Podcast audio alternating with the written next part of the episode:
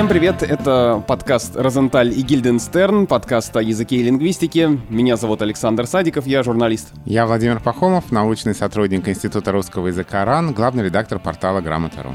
Мы продолжаем наш шестой уже сезон. Мы выходим в студии «Техника речи», и я напоминаю, что вы можете писать нам письма на почту подкаст собака техникаречь.студио. Адрес указан в описании выпуска, и нам уже пришло за первые дни нашего сезона несколько писем, к которым мы в ближайших выпусках обязательно обратимся. Большое спасибо за то, что вы нам пишете. Я напоминаю, что в этом сезоне мы говорим о русском языке за границей, и в каждом эпизоде выбираем одну страну, а, положении русского языка, в которой мы с Володей и с нашими гостями разговариваем. Сегодня мы поговорим о Прибалтике, а именно о русском языке в Эстонии. В этом сезоне мы говорим о самых ярких проявлениях русского языка за рубежом, о его положении в разных странах и строим маршруты по такой виртуальной лингвистической карте мира. А помогает подкасту наш партнер сервис 2GIS. В нем есть не только подробные карты и навигатор, но и отзывы о компаниях, объявления о продаже квартир, поиск лекарств, аптек и многое другое, что помогает легко находить нужные места, экономить время и деньги. Например, с помощью 2GIS удобно выбирать кафе и рестораны. Можно узнать средний чек и пролистать виртуальное меню с фотографиями и. Надо только выбрать ресторан и открыть вкладку «Меню» или «Цены». Вот я смотрю, неподалеку от нас, ресторан в Большом Кисловском переулке, рейтинг приличный, еда на фото привлекательно выглядит. Сколько это стоит, да, открываем. Крем-суп из тыквы 450 рублей, уха фирменная 590, ризотто с морепродуктами 880. Так, Володя, попробуем, пойдем туда на обед. Ты меня все время в рестораны зовешь. Ну смотри, есть еще вот рядом на Большой Никитской японская кухня, я там вижу тартар из лосося 590 рублей, может туда пойдем. Вот, давай туда, это, это больше привлекает. Кстати, если вы хотите попробовать какое-то конкретное блюдо, проверьте с помощью строки поиска, готовят ли его в ресторане рядом с вами. Заходите на 2gis.ru или скачивайте приложение. Ссылку, конечно, мы оставим в описании этого эпизода. А еще вместе с 2GIS в каждом эпизоде мы загадываем короткую звуковую загадку. Слушаем в начале выпуска шум улицы, района, а в конце говорим, что за место мы загадали. Ну и Володя тоже угадывает, я ему заранее не намекаю, по крайней мере стараюсь, но сегодня у нас довольно узнаваемое место.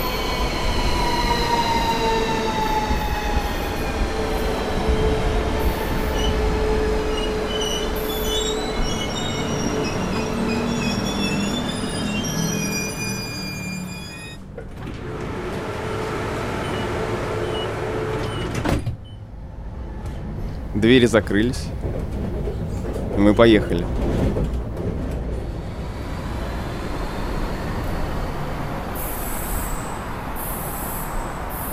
Ну, на самом деле, это, с одной стороны, очень простая, с другой стороны, загадка с подвохом, потому что я специально в этом отрывке не включил ни название ни одной станции и ни одного объявления, чтобы было сложнее угадывать, потому что понятно, что речь идет о каком-то вместе с поездами. А что это такое, мы узнаем в конце выпуска.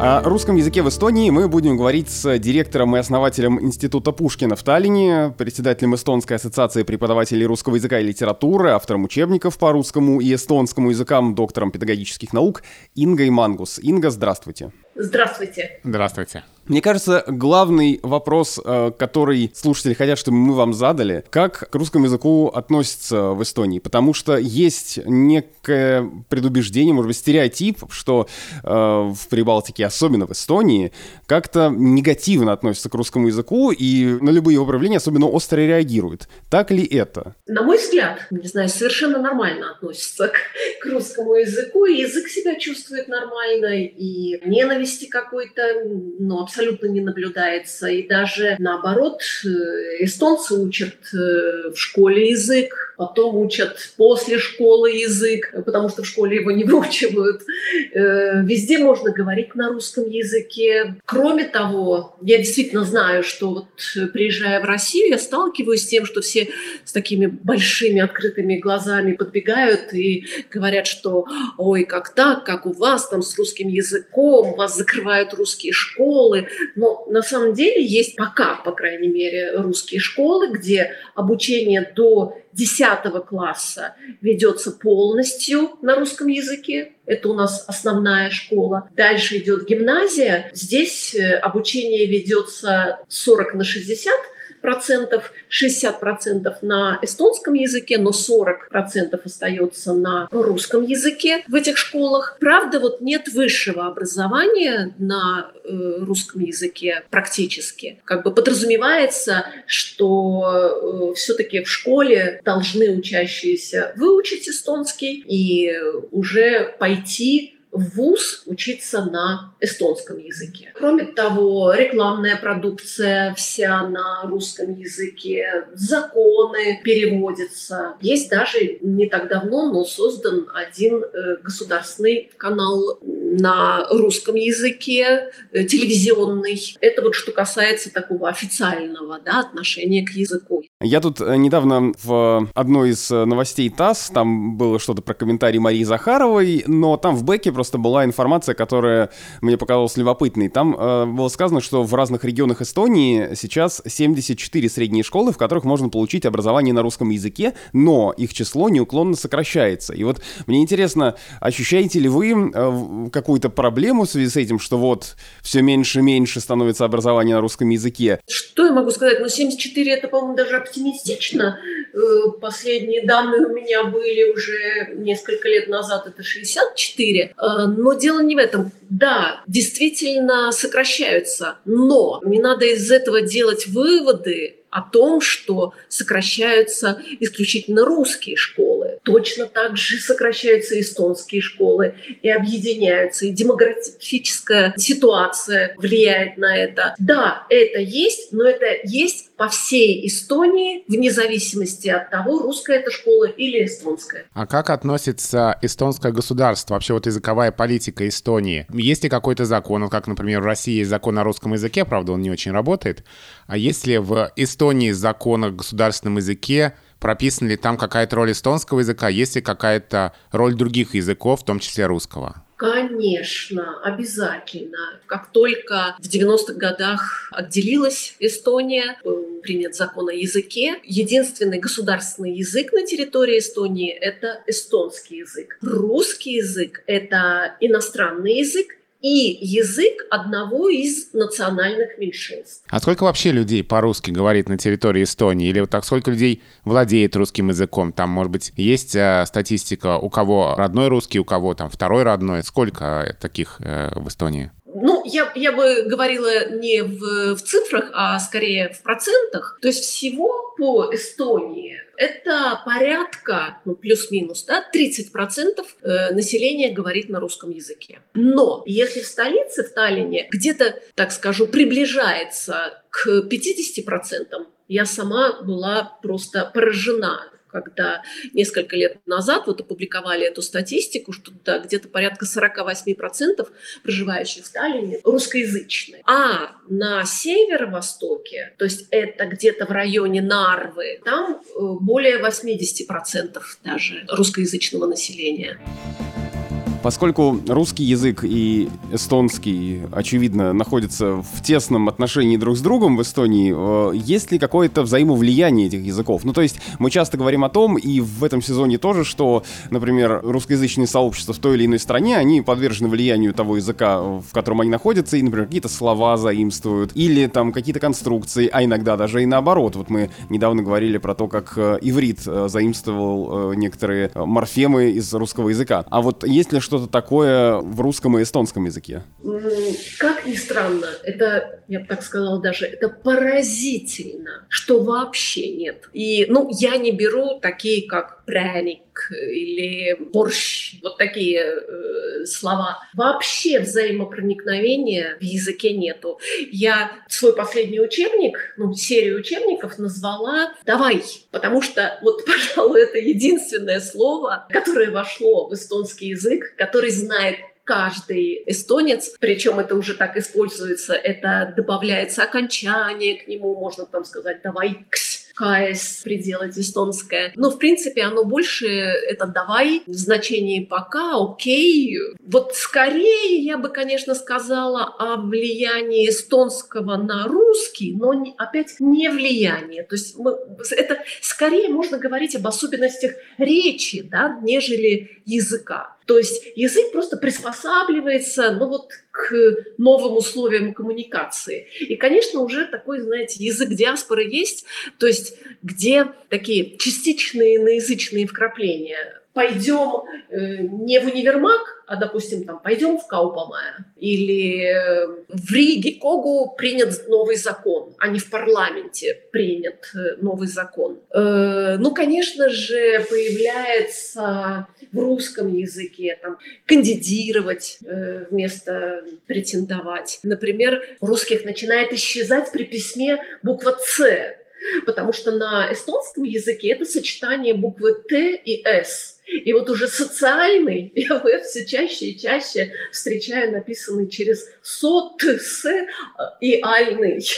Но вы это встречаете у носителей русского или у тех, кто, там, не знаю, учит русский язык? Нет, русского-русского. Знаете, вот это, это тоже такой парадокс. Русские, которые не изучают целенаправленно русский язык, ну, например, не ходят в русскую школу, а они пошли в эстонскую школу. И русские, посещающие, например, эстонскую школу, у которых не было уроков русского языка как родного, они оказываются более безграмотными э, на письме, э, нежели эстонцы, которые выучивают этот язык. Потому что, ну, представьте, что э, одно дело, когда ребенок с рождения слышал «здравствуй», в котором нету там никакого «в» и «ст» сочетания, а то и «здрасте». А эстонец, когда он видел вот это вот, э, для того, чтобы выучить это слово, ему 10 раз пришлось его увидеть.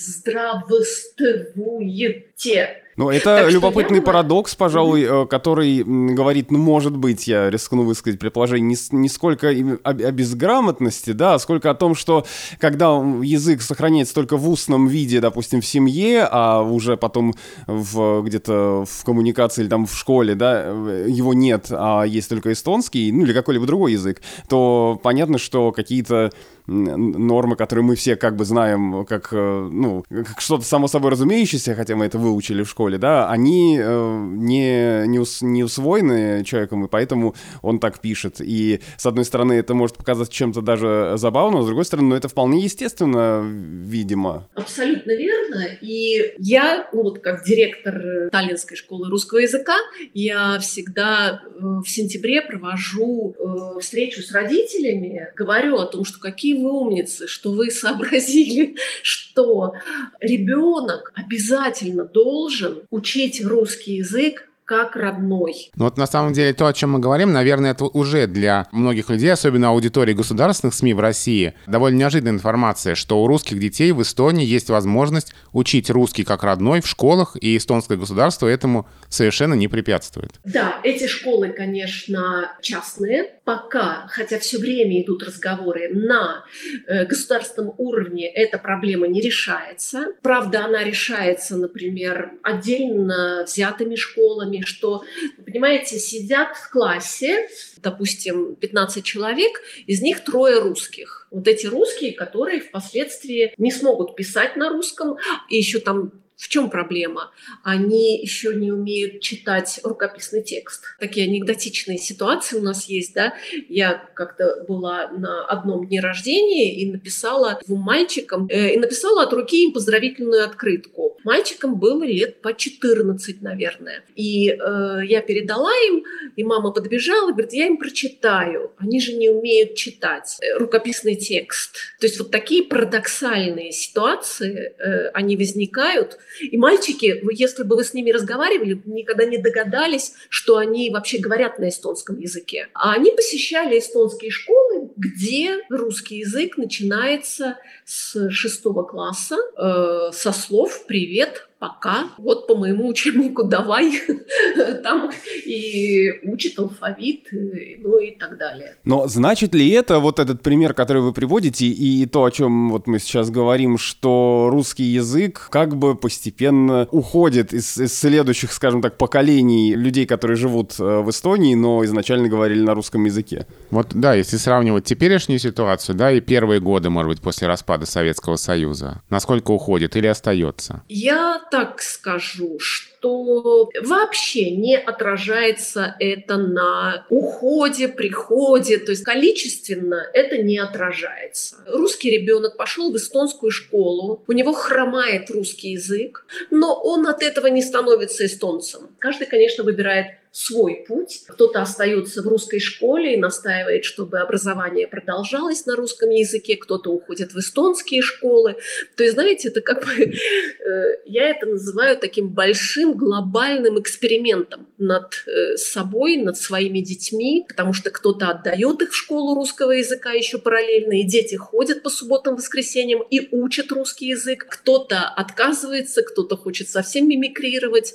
То есть здесь такая большая большая у нас э, экспериментальная площадка. То есть получается, что довольно большой разрыв между устной речью и письменной. Русским языком в устной его форме владеют многие, а вот а, грамотная письменная речь встречается у гораздо меньшего числа людей и, в общем-то, у тех, а, кто учился в русской школе.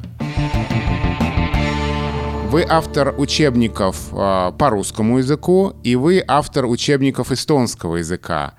А, вот вы упомянули э, ваш учебник «Давай». Какой учебник писать сложнее? Какому языку, может быть, вот именно ваше личное ощущение, какому языку сложнее учить, и какой учебник сложнее вам дался? Для меня самой было определенное открытие, что, знаете, как бывает, вот э, мои дети, которые двуязычные, они когда были маленькими, они естественно, учились э, в эстонской школе, и вот и всем эстонцам они говорили, что русский язык, он такой простой. И когда я им объясняла, что это не совсем так, потому что вы владеете русским языком, а это не значит, что его просто выучить.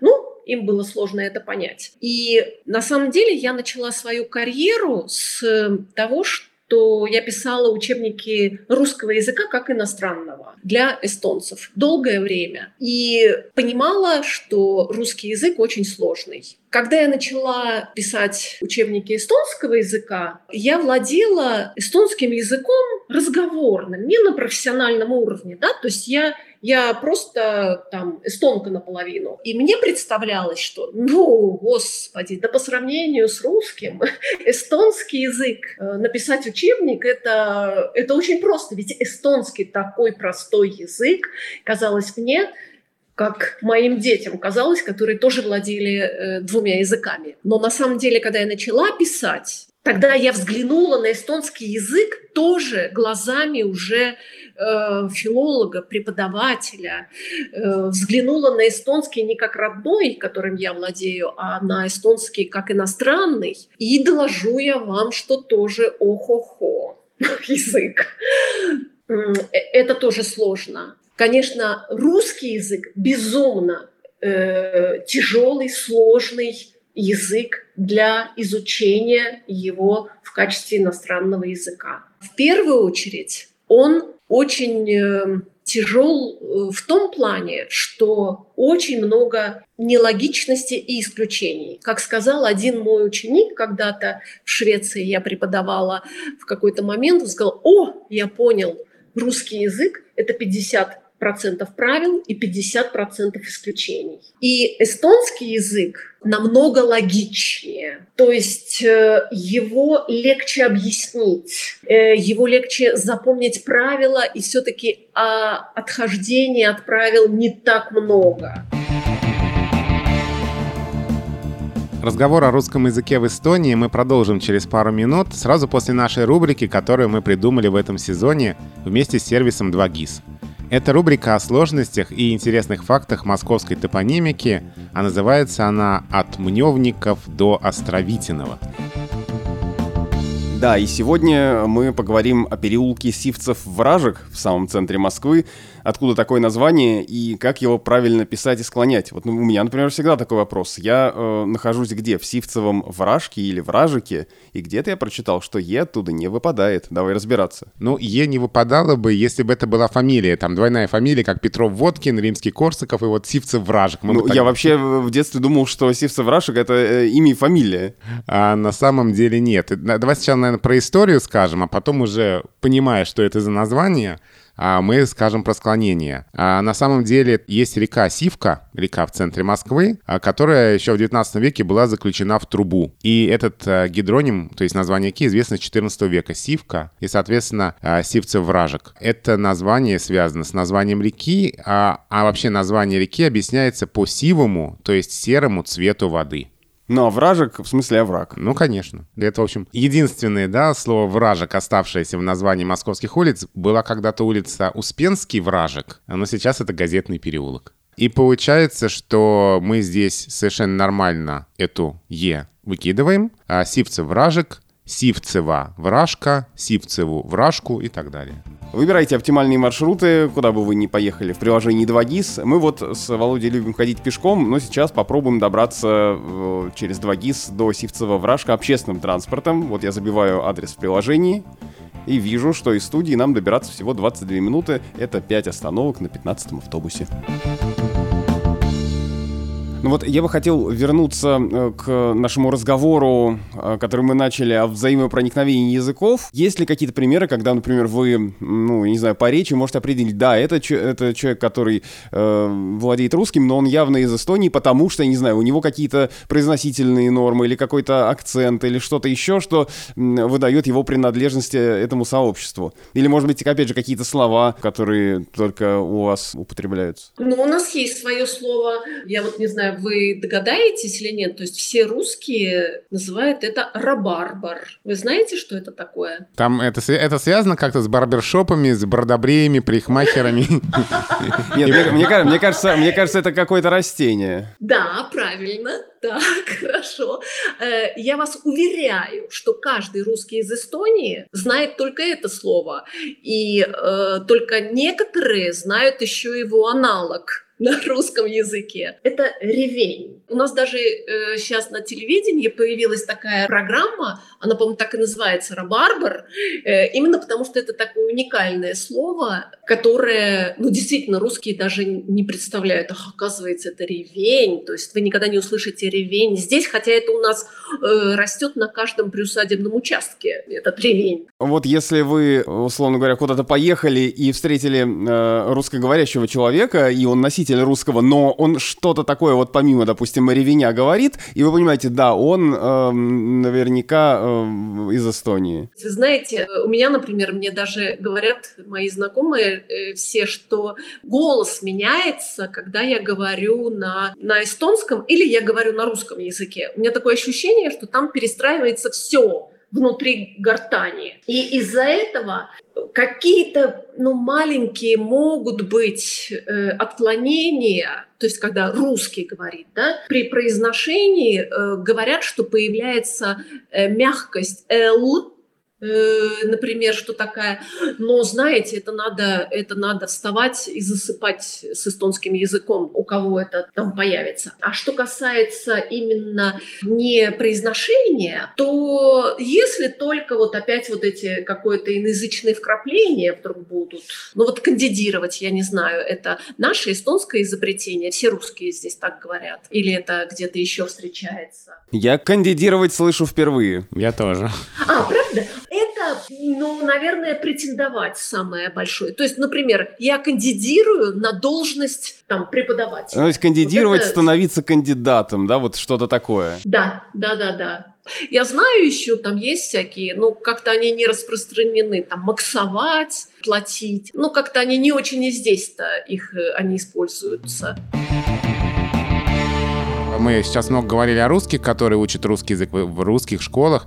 А учат ли русский язык сами эстонцы? То есть те, у кого родной язык эстонский, у кого, у кого в семье эстонский, никакой связи нет с Россией русским языком. Вот учат ли они русский язык? Если да, то с какими целями? Да, это важный вопрос, потому что тоже мне кажется, что здесь есть у...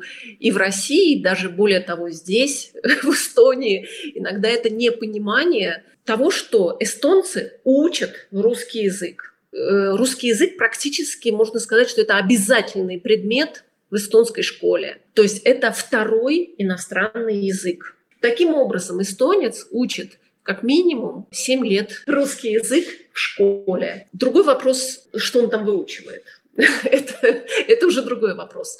Для чего? Ну, во-первых, это просто нужно сдать, это предмет, обязательный школьный предмет. А во-вторых, ну, это полезно, это нужно. Потом, когда начнется работа, потребуется русский язык обязательно. Причем, конечно, шестикласснику сложно объяснить, учи русский язык, он потом тебе на работе потребуется, да? Э, но это так. У нас вот в Институте Пушкина у нас есть еще и языковые курсы, курсы русского языка для взрослых эстонцев. Очень часто откуда-то приезжают эстонцы, которые, ну, так относились к русскому языку, а бы как, в школе, а когда они попадают, например, в столицу, и они понимают, что ты никуда не устроишься без русского языка, они тут же начинают уже за свой счет, они начинают учить срочно этот э, язык. За то время, пока эстонцы вот как бы сейчас как раз вот с 90-х годов да, по начало 2000-х выросло такое поколение, которое достаточно безразлично относилось к русскому языку, да, заставляли, ну, так, знаете, стро, строечкой все-таки выйду из школы. Русские, наоборот, учили с удвоенной силой эстонский язык. И поэтому на рынок труда вышли более востребованные русские, потому что они были с двумя языками, а эстонцы были с одним языком. Вот даже такие парадоксы встречаются в нашей маленькой республике. Если мы говорим про туристическую сферу, то тут все понятно вообще. Чем больше языков ты знаешь, тем лучше, и тем больше твоя привлекательность как э, соискателя, если ты куда-то устраиваешься. Но зачем знать русский язык тем, кто работает в Эстонии? Помимо того, что это ежедневное общение с какими-то людьми, которые тоже знают русский, в чем все-таки экономическая такая привлекательность изучения русского языка? Потому что не все же работают в туристической сфере или в сфере услуг, или еще где-то, где ты постоянно сталкиваешься с людьми. Неужели в обычных офисах офисах, компаниях, которые, не знаю, там занимаются чем, чем угодно, рекламой, маркетингом или чем хотите, или на производстве на каком-то. Неужели там тоже нужен русский язык? Вы абсолютно правы, что именно в сфере услуг нужно два языка. И, конечно, чем выше ты поднимаешься по социальной лестнице, тем как бы меньше тебе нужен русский язык. То есть айтишники, программисты, юристы, политики, в принципе, э, могут абсолютно обходиться без русского языка. Сейчас э, я к этой мысли вернусь, но вот вы употребили, что еще что, ну, кроме общения вот так вот, помимо работы, я вам должна заметить, что мало того, что вот проживает неравномерно русско, русское население по территории Эстонии, да, мы говорили об этом. Неравномерно э, проживает население русское внутри города, да, что есть отдельные районы, вот где больше русских и где превалируют русские, а есть, где их практически нет. Так вот, я вам могу сказать, что на самом деле мы э, на территории этой маленькой республики вообще проживаем русскоязычное население и эстоноязычное население практически в параллельных, не соприкасающихся никак мирах. Потому что у русских свои парикмахеры, а у эстонцев свои парикмахеры. У русских свои врачи, а у эстонцев свои врачи. Э, зачем? Как ни парадоксально, элита эстонская, она, между прочим, даже э, детей уже в садике отдает русские. А почему? Ну, потому что, например, я удачливый юрист, да, мне вроде и не нужен русский язык совершенно, потому что ну, все проходит, все суды проходят, все защиты, все идет на эстонском языке. Но, но ведь если я буду знать русский язык, значит, клиентов у меня будет в два раза. У меня были на курсах, я преподавала, у меня были, например, присяжные адвокаты. И я, например, спрашивала, а зачем вам, присяжным адвокатам, зачем вам русский язык? Они говорили, вот это было совсем было парадоксально, вы знаете, на русский язык так быстро все переводится, что чем я буду учить и немецкий, и английский, и там э, какой-то еще язык, я лучше выучу один русский и быстро сразу буду вот в курсе читать на русском языке специальную литературу. Очень разные, разные мотивы изучения русского языка э, эстонцами. Из того, о чем вы говорите, мне кажется, что э, ответ на вопрос, можно ли жить в Эстонии и не знать эстонского, это скорее да, и можно ли жить в Эстонии и не знать русского, и да, и нет, но лучше, конечно, знать оба языка. Э, да, сейчас получается так. Вопрос, наряду с тем, с которого мы начали, э, не менее э, спорный или вызывающий э, острые дискуссии, и который, наверное, люди с нетерпением ждали, когда же мы зададим вам. Это вопрос о написании Таллина. Вопрос о двух или одной «Н». Да, это вечный спор, э, без которого невозможен любой разговор, связанный с русским языком и Эстонией. И вопрос я хотел бы, наверное, вот так повернуть. Э, спраш... Вообще, стоит ли этот вопрос у вас? Э, и если вас об этом спрашивают, то что вы отвечаете? Ну что ж, спасибо за вопрос. Втянули меня в эту, да, war.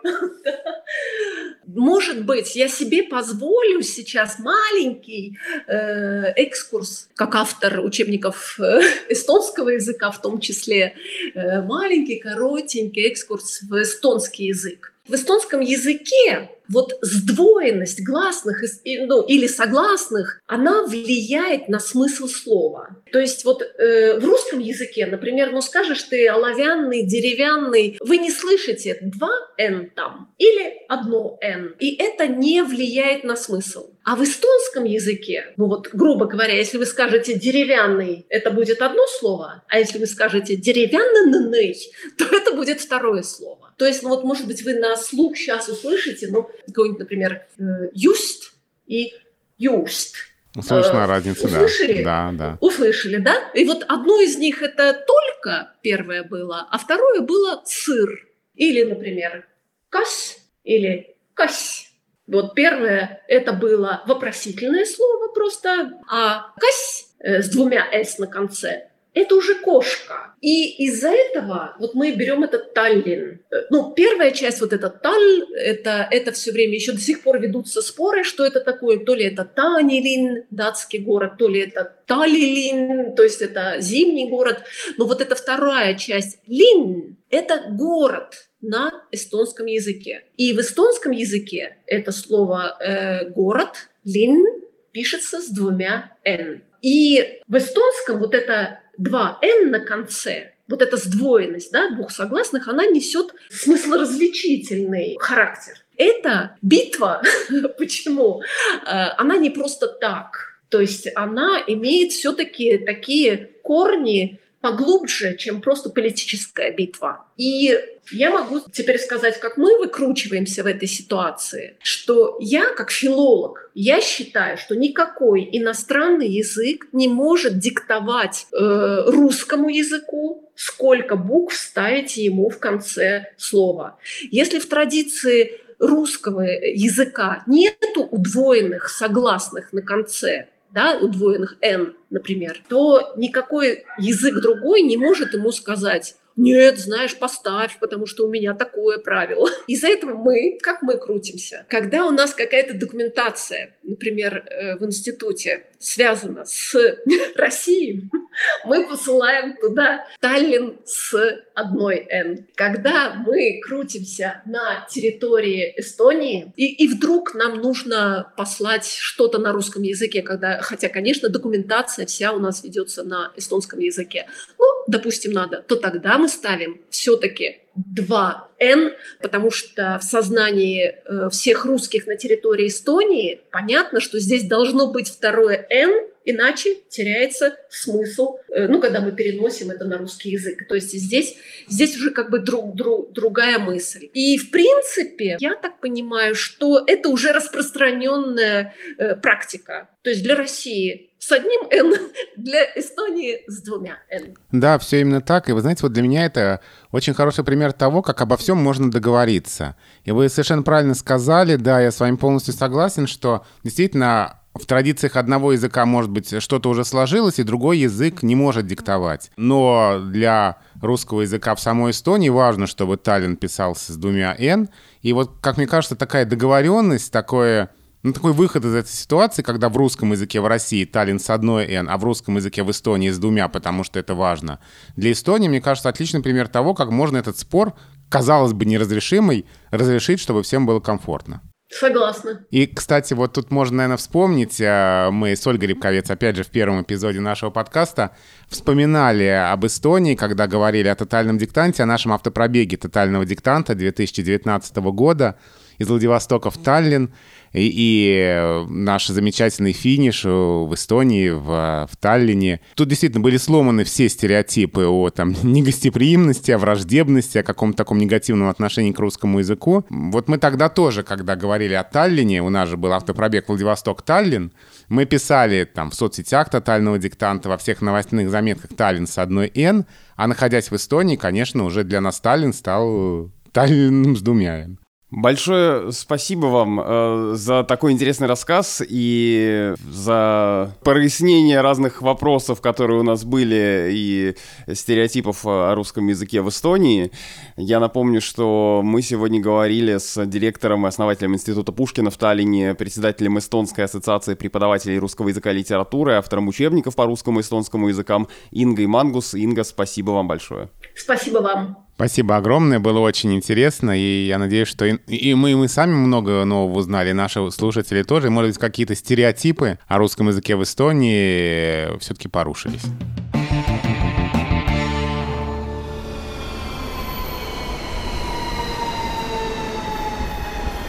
В начале выпуска загадали, как обычно, звуковую загадку, что это такое у нас сейчас в ушах, где записан этот звук. Но, очевидно, это какие-то поезда. Но мне очень хотелось узнать линию, на самом деле, но не получилось, жалко. А сейчас мы послушаем, там есть. Станция Ростокина. Платформа слева. Угу. Ты проехался по МЦК. Да, именно так. Уважаемые пассажиры, для вашей безопасности обо всех подозрительных случаях, пожалуйста, сообщайте сотрудникам полиции или работникам станции. А, у меня был вариант, может быть, это Филевская линия, которая тоже проходит по поверхности. А, но да, это МЦК. Мне показалось, что там довольно характерные звуки поездов, этих ласточек, и особенно когда двери открываются, закрываются. Ну и понятно, что по названию станции можно что-то предположить. Правда, в Москве станций метро, МЦК и остановок МЦ, так... МЦД, МЦД так много, что уже не все мы так легко, может быть, вспоминаем. В этом тоже, мне показалось, есть какая-то сложность. Спасибо нашему партнеру, с которым мы придумали эту загадку, сервису 2GIS. 2GIS — это удобные карты, справочник компании, навигатор для пешеходов и автомобилистов. С ним легко строить маршруты, быстро находить нужные организации и, конечно, экономить время. Заходите на 2gis.ru или скачивайте приложение. Все ссылки в описании этого эпизода. Это был подкаст «Розенталь и Гильденстерн», подкаст о языке и лингвистике. Мы выходим, как вы уже наверняка заметили, в студии «Техника речи». Подписывайтесь на нас, если вы этого еще не сделали. А если вы уже подписаны на наш подкаст, для вас ничего не изменилось. По тем же ссылкам, куда вы всегда заходите, вы наши новые эпизоды, конечно же, получите. Ну и пишите нам на почту подкаст собака техника речи. Адрес мы в описании этого эпизода указываем, так что можете там его посмотреть. Меня зовут Александр Садиков, я журналист. Я Владимир Пахомов, научный сотрудник Института русского языка РАН, главный редактор портала Грамота.ру. До встречи через неделю.